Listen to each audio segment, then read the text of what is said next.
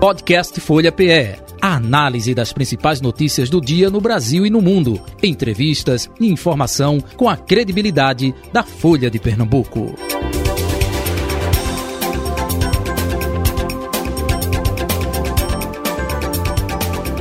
Hoje recebendo em nosso estúdio Sebastião Oliveira. Um resumo do currículo do candidato Após exercer a medicina por vários anos, em 2002, o também professor da Universidade de Pernambuco, Sebastião Oliveira, encarou o primeiro desafio nas urnas, sendo eleito deputado estadual. Nas eleições seguintes, reelegeu-se. Em 2007, assumiu o comando da Secretaria Estadual de Transportes na primeira gestão do governo Eduardo Campos. Em 2010, foi eleito para o terceiro mandato de deputado estadual. Em 2014, Sebastião Oliveira estreou na Câmara Federal.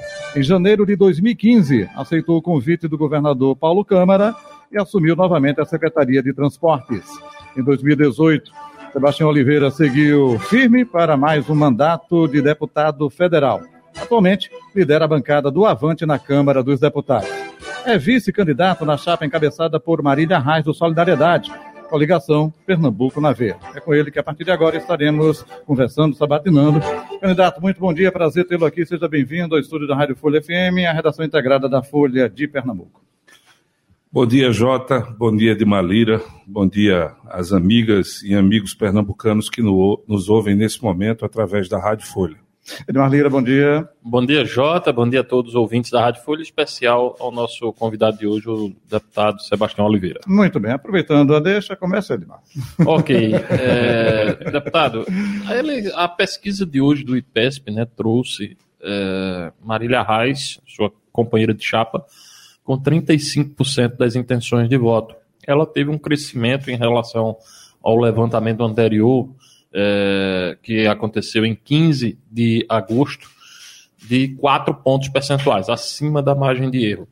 É, Marília hoje é líder absoluta em todas as pesquisas e está praticamente sacramentada no segundo turno.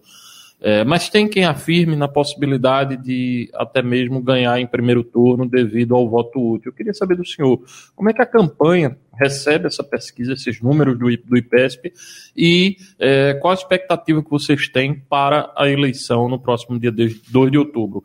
Ir ao segundo turno ou até mesmo ganhar no primeiro? Bom dia, Edmar. É, a gente recebe com, com, muita, muita honra esse fato de os pernambucanos e as pernambucanas estarem assimilando a chapa Pernambuco na veia como a melhor alternativa para a mudança em Pernambuco. Mas também temos a consciência absoluta de que não ganhamos absolutamente nada. Tem muito, tem muita água para passar aí por debaixo da ponte, muito chão para percorrer, muitas casas para bater, muitos, muitos diálogos para fazer. E a gente não se acomoda quando vê pesquisa na frente. Pelo contrário, a zona de conforto nunca foi o meu lugar, nem é o de Marília, nem é o de Andrade Paula. E a gente quer massificar a nossa mensagem de, de mudança é, de Pernambuco, né, alinhado com o palanque nacional do presidente Lula. A gente sabe que pesquisas, às vezes, quem não, quem não milita há muito tempo com isso, vê, ah, porque o Instituto deu isso, o outro deu aquilo. O que vale mais é essa coisa que você dissertou, a evolução da pesquisa dentro do mesmo instituto, com a mesma metodologia. Com a... É, então, Marília tem, tem demonstrado um crescimento é, significativo em todas as, as, tomadas de pesquisas que, que são feitas. Mas nós não temos, não temos nenhuma, nenhuma, nenhuma zona de conforto e ninguém acha que ganhou absolutamente nada. A humildade e o carinho pelos pernambucanos, pelas pernambucanas, é, sempre renovado com isso e com a esperança é, de, de trazermos novamente alegria, esperança e autoestima aos pernambucanos e às pernambucanas. É, até aproveitando, é, candidato, como é que está sendo trabalhada essa questão aí da chapa? O senhor está responsável mais de campanha no interior do estado, o senhor é oriundo é, de lá ou não necessariamente? Como é que está sendo essa divisão, hein? Não, sim, eu tenho uma, uma responsabilidade maior em cuidar com, no interior do estado, principalmente nessa reta final, né? Marília, obviamente, não vai conseguir ir a, a, a todos os municípios pela uma segunda vez, uhum. né? E onde eu tenho os colégios eleitorais que sempre foram é, simpáticos à nossa candidatura, que me fizeram, em 2010, o deputado estadual mais votado do Sertão, e em 2014 e 2018, novamente, essa, é, repetindo pela terceira vez consecutiva essa marca. E, obviamente, eu tenho uma responsabilidade muito maior com o Sertão, mas sem esquecer o litoral, Pernambuco como, como inteiro. Mas provavelmente nós vamos nos dividir nessa reta final. Edmar? Candidato, até o início do ano, o senhor era aliado do PSB. O senhor esteve integrando a Frente Popular, o Avante, é, apoiou João Campos na disputa pela Prefeitura do Recife, né, em 2020. É, e depois o senhor decidiu trilhar outro caminho nessa eleição, não só como, como apoiador de Marília Reis, como integrando a chapa majoritária. Queria saber é, o que foi determinante para que o senhor pudesse encerrar uma aliança tão duradoura, porque, para quem não lembra, é, o deputado Sebastião Oliveira e o deputado Inocêncio Oliveira foram fundamentais para aquela eleição já histórica há 16 anos, que foi de Eduardo Campos. Eduardo teve o apoio de Inocêncio Oliveira, que naquela ocasião deu a condição material, política, para que Eduardo pudesse crescer. Era noiva da política, o termo que o próprio Inocêncio utilizou, né? Exato. Então, é, nesse contexto, é, foi uma, uma aliança sólida que durou quase 16 anos, né? Vocês romperam só agora, né? O seu grupo é, rompeu com o PSB, e aí eu queria saber o que foi determinante para que Sebastião Oliveira fizesse o caminho de trilhar é, a oposição e apoiar Marília Reis. A questão determinante foi, sem dúvida nenhuma, a falta de gestão no governo para que as entregas pudessem acontecer às pessoas que mais precisam. Nos últimos oito anos, o governo do Estado, com todo o respeito que eu tenho ao governador Paulo Câmara, e é meu, eu considero como, como pessoa muito boa, mas ele decidiu não fazer gestão. Você tem uma noção, em 2007 a 2010, com Eduardo Campos, eu participava de monitoramento como secretário de transportes a cada 15 dias. Né? Eu era inserido no objetivo estratégico de mobilidade urbana e também de infraestrutura. Então, a, casa, a cada 15 dias nós temos monitoramento. E isso gerou uma série de obras e entregas para a população pernambucana. Como, por exemplo, tirar do papel a duplicação da BR-408, tirar do papel e executar a duplicação da BR-104, concluir a obra que Mendonça deixou do, da BR-232, que, que era de São, de São Caetano a Caruaru, de Caruaru a São Caetano, de tocar a primeira PPP viária do país, que foi a PPP do Paiva, de fazer o viaduto de Olinda, da, da Pan-Americana. É, então, diversas obras de mobilidade, um, um, uma ponte que ligou são Lourenço a Penedo, que tinha lá. Então, foram várias obras de mobilidade e de infraestrutura que foram feitas de acordo com o modelo de gestão. Pois bem, eu tive a oportunidade novamente de ser secretário em 2015. E durante os três anos e três meses que fiquei lá, eu participei de três monitoramentos. Três. Então, uma gestão que não há cobrança, que não há resultados eh, baseados em evidências que não se monitora com ferramentas que devem se monitorar. O governo foi corroendo-se em relação à infraestrutura, em relação à saúde. Você vê hoje as, os grandes hospitais de Pernambuco que foram herdados do INAMPS, do antigo INAMPS, né, que nós somos uhum, a, uhum. a, segunda rede que mais herdou, é o Rio de Janeiro em primeiro lugar, Pernambuco é a segunda que mais herdou hospitais oriundos do antigo INAMPS. É o teto da restauração caindo, é o Getúlio Vargas é, tendo problemas sérios na estrutura do Getúlio Vargas.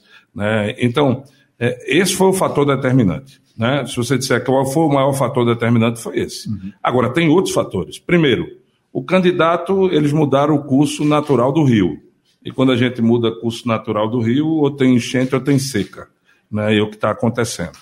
Né? Segundo, é um candidato que quando passou pela... Desculpe interrompê-lo, o candidato natural seria Geraldo Júlio, prefeito do Recife, é isso que o senhor está Geraldo tá Júlio ou Zé Neto. Por quê? Porque Zé Neto tem uma relação enorme com a Assembleia Legislativa, um cara leve, né, e que, e que tem também a sua...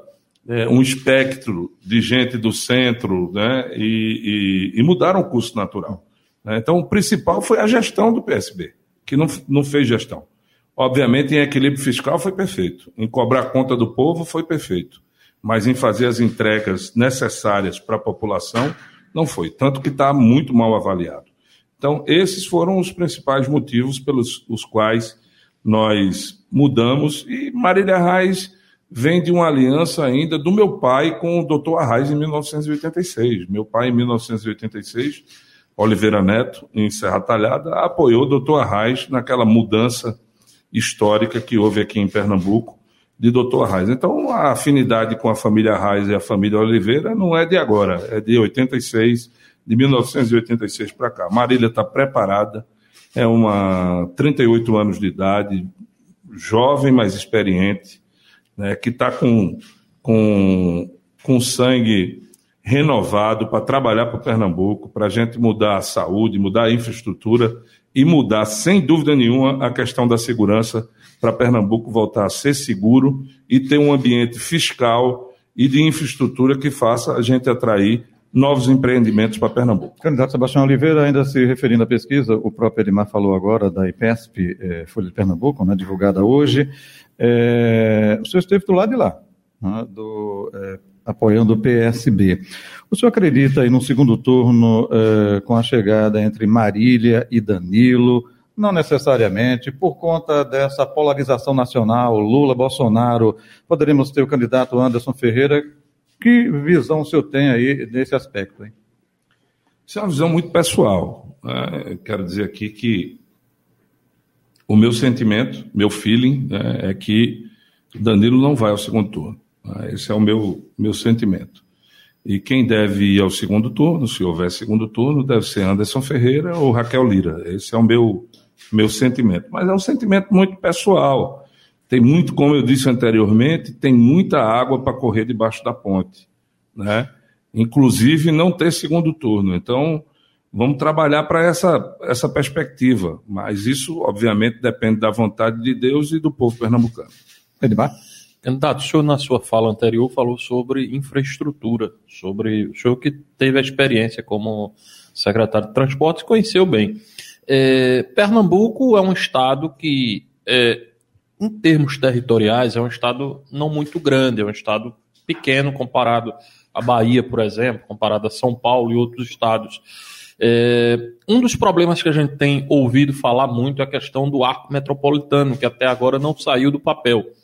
É, eu queria saber do senhor qual a avaliação que a campanha de Marília tem em termos de programa de governo, de projeto, para que a gente possa ter um avanço nessa questão de infraestrutura. Por quê?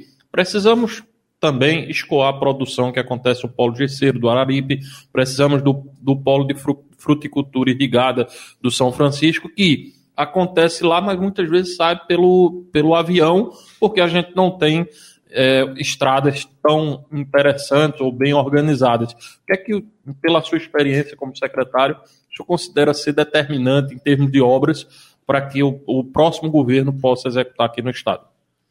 Primeiro, nós precisamos é, consolidar a SUAP como o melhor porto de negócios do país. PECEM hoje, a operação no Ceará é muito mais barata.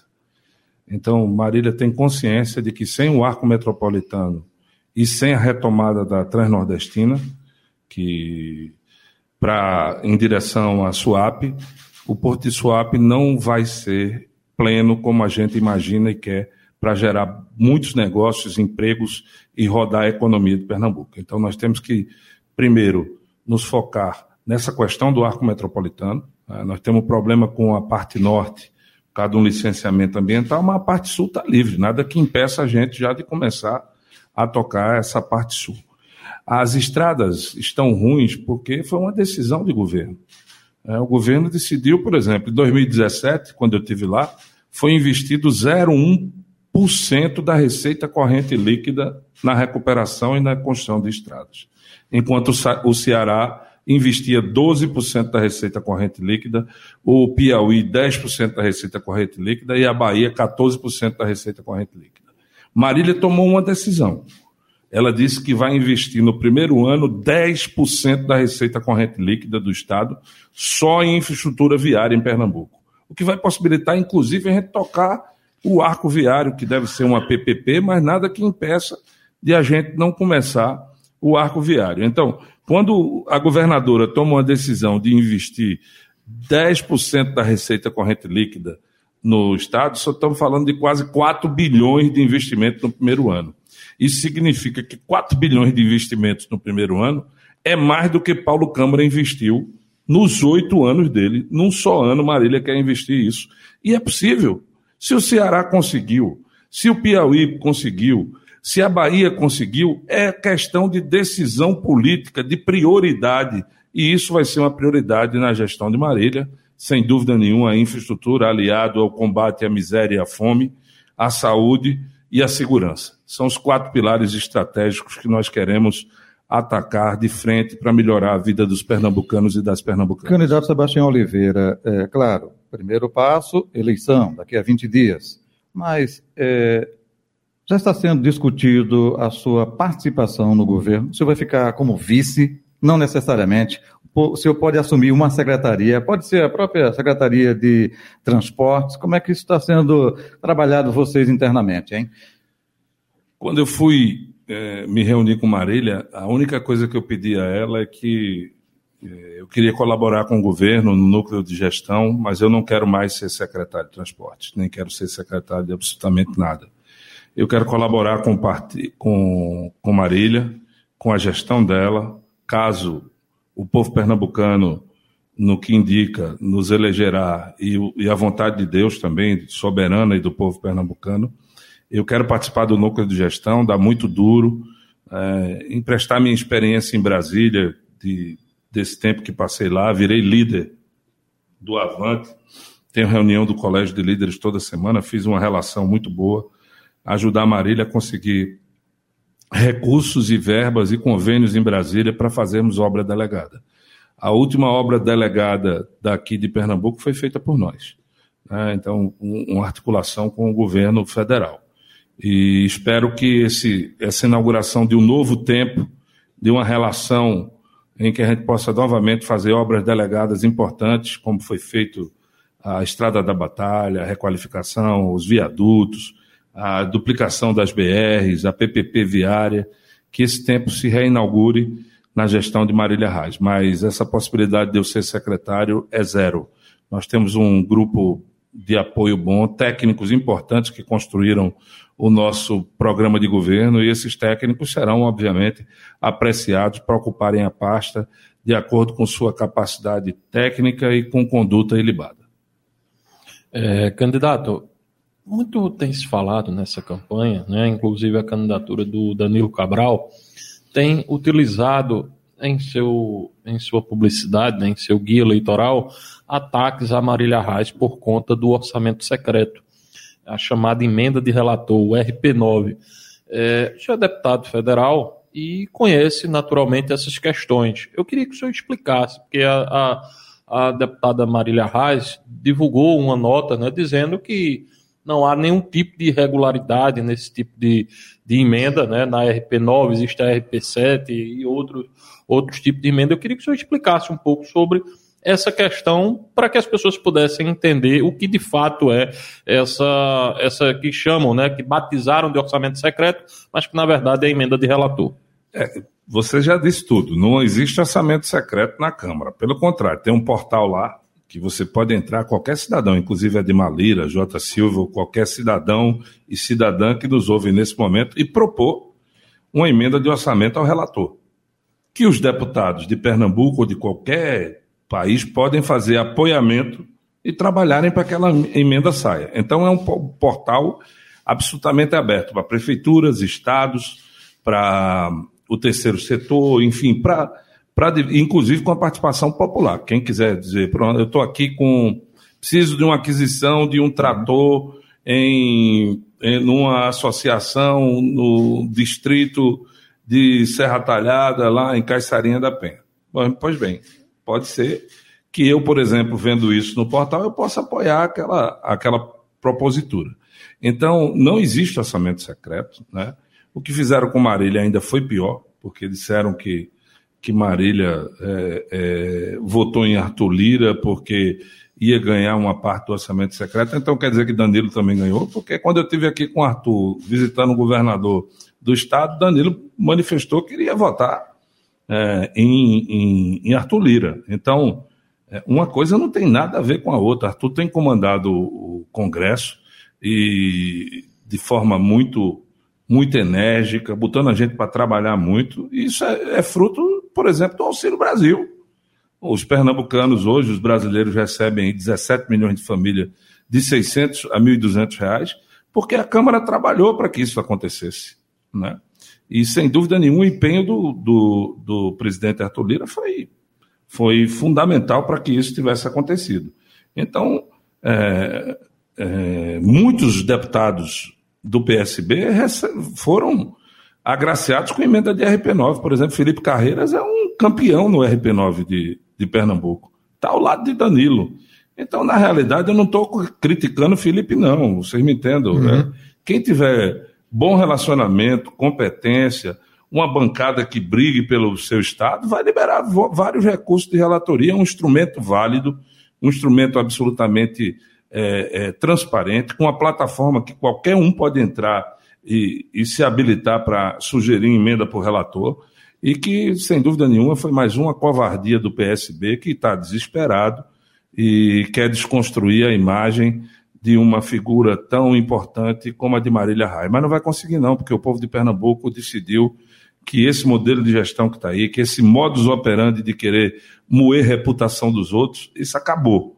E vamos botar um ponto final e respeitar todo mundo em Pernambuco, uh, sem fazer agressões e apenas mostrando que Pernambuco tem esperança, Pernambuco pode inaugurar um novo tempo e esse novo tempo será conosco. Edmar quer continuar ainda nesse assunto? Porque... É, um, não, queria entrar num outro assunto, então, mas é questão nacional. Então deixa eu puxar aqui, porque ele falou aí de moer a reputação dos outros. O senhor acredita que o PSB, nessa reta final agora de campanha, vem batendo?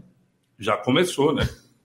Já começou. Mas pode piorar? A expectativa eu, é essa de vocês? Quanto mais o desespero bate a porta, maior a reputação de moer as pessoas. O PSB é craque em fazer isso. Em 2020, fizeram isso com Marília aqui na campanha. Ou seja, Lula era presidiário, Lula era corrupto, Lula era, pelo pro PSB, tudo que não prestava, o PT era tudo que não prestava, e hoje o PT é, é santo, é, não demonizam mais Lula, pelo contrário, botam no pedestal e santificam, ou seja, é, é querem Lula só quando, quando Lula é conveniente ao PSB. Isso a população pernambucana, por exemplo, não esquece, Jota, de que Danilo Cabral se licenciou de secretário aqui para votar a favor do impeachment da presidente Dilma.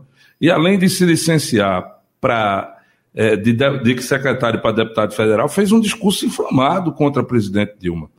E, em contrapartida, o PSB recebeu o Ministério das Minas e Energia, gente. Ninguém lembra disso, não? Fernando Filho era o líder, colocado lá, votado por Danilo, pernambucano, do PSB, ganhou o Ministério de, de, de Minas e Energia, que foi é, fruto de um acordo com o deputado Danilo Cabral e com a, com a, com a, a bancada do PSB. Edmar? É, eu queria falar também sobre essa questão nacional. É, nós estamos diante de uma eleição extremamente polarizada entre Jair Bolsonaro e Lula uma eleição que Lula começou muito à frente, hoje as pesquisas já apontam para um afunilamento dessa vantagem. É, e, e, aí eu quero entrar num outro assunto. O senhor falou do impeachment aí. Passamos pelo governo Dilma, em que o PSB não apoiou a reeleição de Dilma. É, passamos pelo governo Temer, que o PSB criticou muito Temer. E agora passamos pelo governo Bolsonaro, onde há críticas muito contundentes do PSB ao, ao Bolsonaro. E muitas vezes os apoiadores do PSB alegam é, que as dificuldades de gestão aqui no Estado se dão por uma certa perseguição. Inclusive, o Danilo já disse várias vezes que Bolsonaro persegue Pernambuco. Enfim, eu queria lhe perguntar o seguinte: é, vamos dizer, tudo bem que o senhor apoia Lula, Lula é o candidato de Marília, o candidato Sebastião, mas vamos dizer que Bolsonaro seja reeleito, que não é nada impossível. Como é que será a relação do governo de Pernambuco com o governo federal, estando em outra vertente ideológica? É, nós não trabalhamos com essa hipótese de que Lula perca a eleição. Eu acho, inclusive, que o Brasil está o vento está soprando para uma mudança e, e, essa mudança tende a ser uma mudança de esquerda.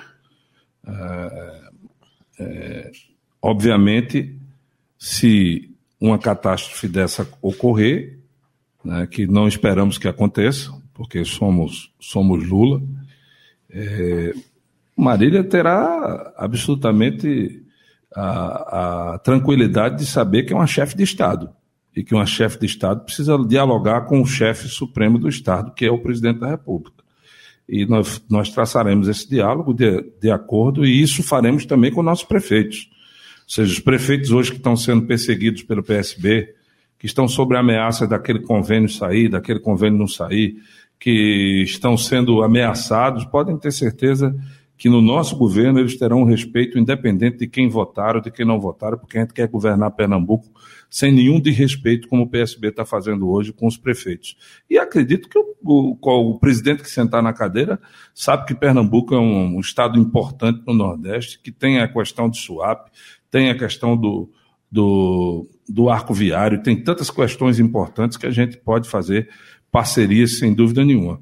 Marília entende que é chefe de Estado e que, que vai dialogar com qualquer que seja o presidente, mas eu tenho certeza que ela vai dialogar com o presidente Lula. E aos prefeitos que estão sofrendo perseguição do PSB, eu quero dizer aqui que fiquem tranquilos que ninguém vai sofrer discriminação como hoje ocorre na gestão do PSB? A candidata Marília Reis está evitando debates, né?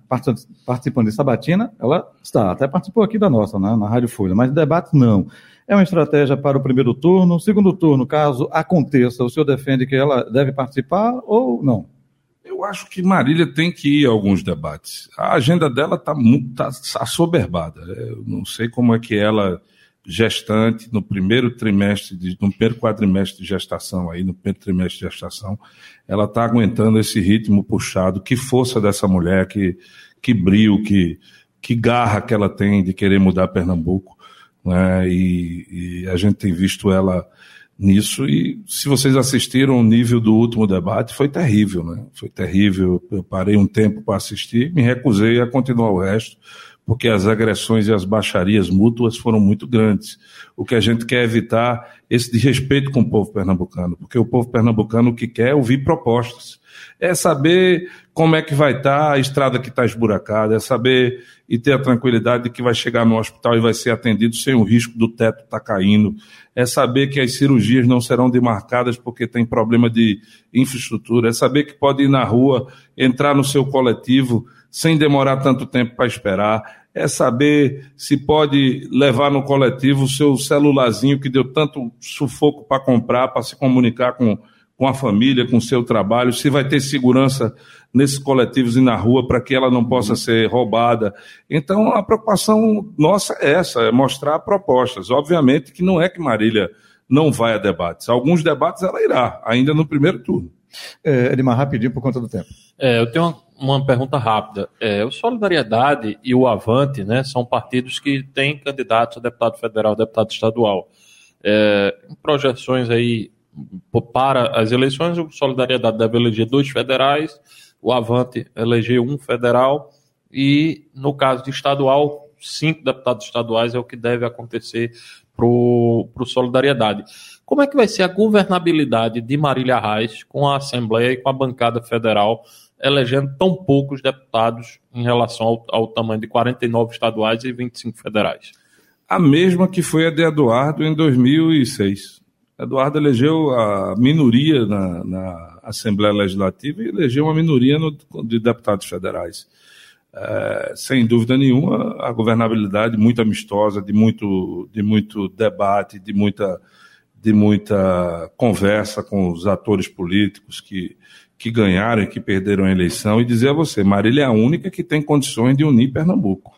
Porque depois de, de tudo isso que se passou, dessa, dessa briga feia que está aí entre os candidatos, nós temos condições de fazer um diálogo para unir Pernambuco. Eduardo já uniu Pernambuco uma vez e nós temos a, a grande esperança de que a candidata mais preparada para dialogar e unir Pernambuco Candidato nas pós-eleições um é Marília Reis. Um minuto para suas considerações finais. Fique à vontade. Jota, muito obrigado. Edmar, muito obrigado. Muito obrigado às cidadãs e cidadãos que nos ouvem agora através da Rádio Folha. Dizer que é com também, muito... Né? Nos assiste dizer que é com muita satisfação que eu estou aqui hoje, sendo sabatinado por vocês, dizer ao povo pernambucano que nosso interesse é mudar Pernambuco, mudar para melhor, botar essa máquina para moer para o lado de quem mais precisa.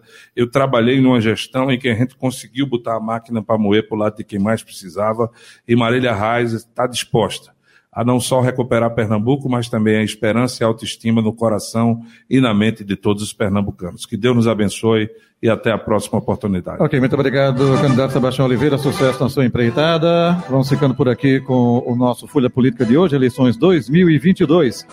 Folha Política.